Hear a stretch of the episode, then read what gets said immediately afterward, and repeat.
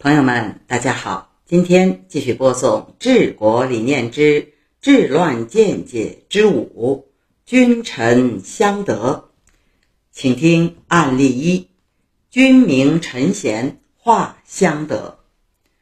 五代十国时，梁震是荆南节度使高季兴的首席智囊。高季兴死后，其子高从诲继任。梁震继续辅佐高从诲，高从诲为人聪明通达，礼贤下士，对梁震非常尊敬，把他当作兄长看待。南楚的第三任君主马希范即位后，奢侈无度，见识过的人都夸赞他的风光。高从诲听说后非常羡慕，大臣孙光宪劝谏说。马希范年少无知，作为一个诸侯，不懂节制，奢侈僭越是不会长久的。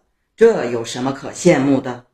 高从诲听后幡然醒悟，从此摒弃玩乐，每以经史砥砺自娱，而且对治下百姓放宽刑罚，减轻徭役，境内一派安宁。梁振看到高从诲已经长大成人，能够自立了，就要求告老还乡。高从诲挽留不住，就在土州给他建造了别墅，而且经常去看望并赏赐他。梁振闲居时，身披鹤氅，自称京台隐士。点评：高从诲少年心性。羡慕马戏范那种奢侈靡费、纵情肆意的高调生活。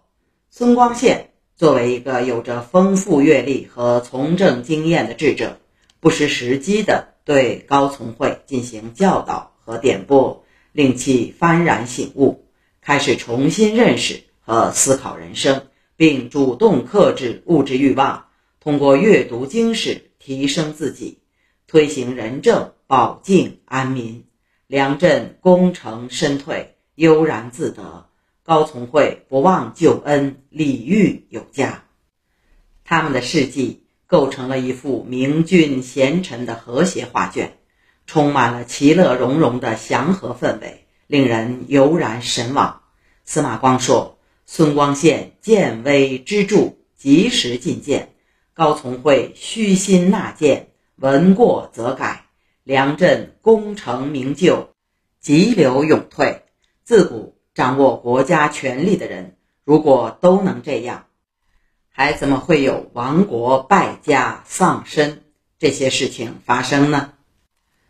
好，朋友们，治乱见解之五，君臣相得，今天就播送完了。明天是治乱见解之六，顺应民心。另外。有需要本书的朋友，请登录淘宝、京东和当当网购买。朋友们，明天再见。